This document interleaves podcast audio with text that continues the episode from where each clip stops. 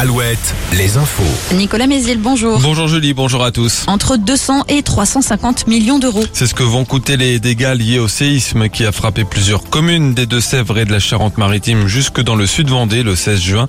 Une estimation de la Caisse centrale de réassurance qui va prendre en charge au moins la moitié de cette somme.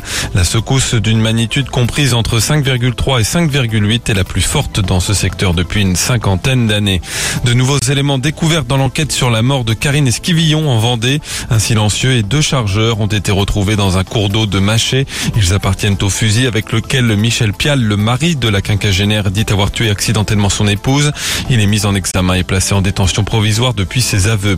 Une trentaine d'hectares de culture d'orge ont été détruits hier en Maine-et-Loire. Deux incendies distincts se sont déclarés dans l'après-midi, l'un dans un lieu dit de Segré, l'autre près d'Ombré d'Anjou.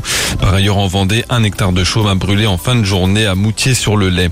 En Vendée, toujours le convoi exceptionnel transportant un bateau de 43 mètres a finalement pu arriver au Sable d'Olonne hier. Il était bloqué depuis vendredi à Aubigny, à quelques centaines de mètres d'un pont sous lequel il ne pouvait pas passer. Finalement, le bateau a été rabaissé de quelques centimètres. Huit élus de la région vont debout contre Emmanuel Macron. Ils signent une lettre ouverte au chef de l'État pour demander à l'État de tenir ses promesses formulées il y a quatre ans après l'abandon du projet d'aéroport à Notre-Dame-des-Landes, notamment autour de travaux qui doivent être engagés pour Nantes Atlantique. Ils dénoncent aussi la dégradation de la ligne ferroviaire entre Nantes et Paris via Angers.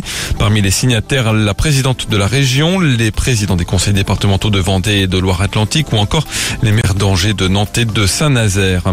Emmanuel Macron qui lui poursuit sa visite à Marseille autour du thème de l'école ce mardi. Le chef de l'État qui a annoncé que les collèges des zones d'éducation prioritaire accueilleraient les élèves de 8h à 18h, mesure d'abord expérimentée dans la cité phocéenne, puis étendue à toute la France d'ici à 2027.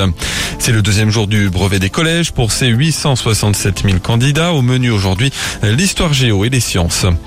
Le groupe Trois Cafés Gourmands se sépare. C'est ce qu'annonce sa chanteuse aux Parisiens ce matin. Les deux autres membres de la formation n'ont pas encore décidé s'ils poursuivaient l'aventure. Mais avant ça, les Trois Cafés Gourmands vont débuter une dernière tournée qui se prolongera jusqu'en 2024. Et puis le temps, peu d'évolution avec toujours du soleil. Un ciel voilé ce matin mais sans conséquence. Les maxi comprises entre 25 et 27 degrés. Très bonne journée à tous. Jusqu'à 9h, Mentissa est l'invité d'Alouette. Oui, vous êtes sur Alouette, très bon début de journée avec nous. Alors Mentissa, tout le monde euh, ne le sait pas, mais t'as une longue histoire avec l'émission The Voice.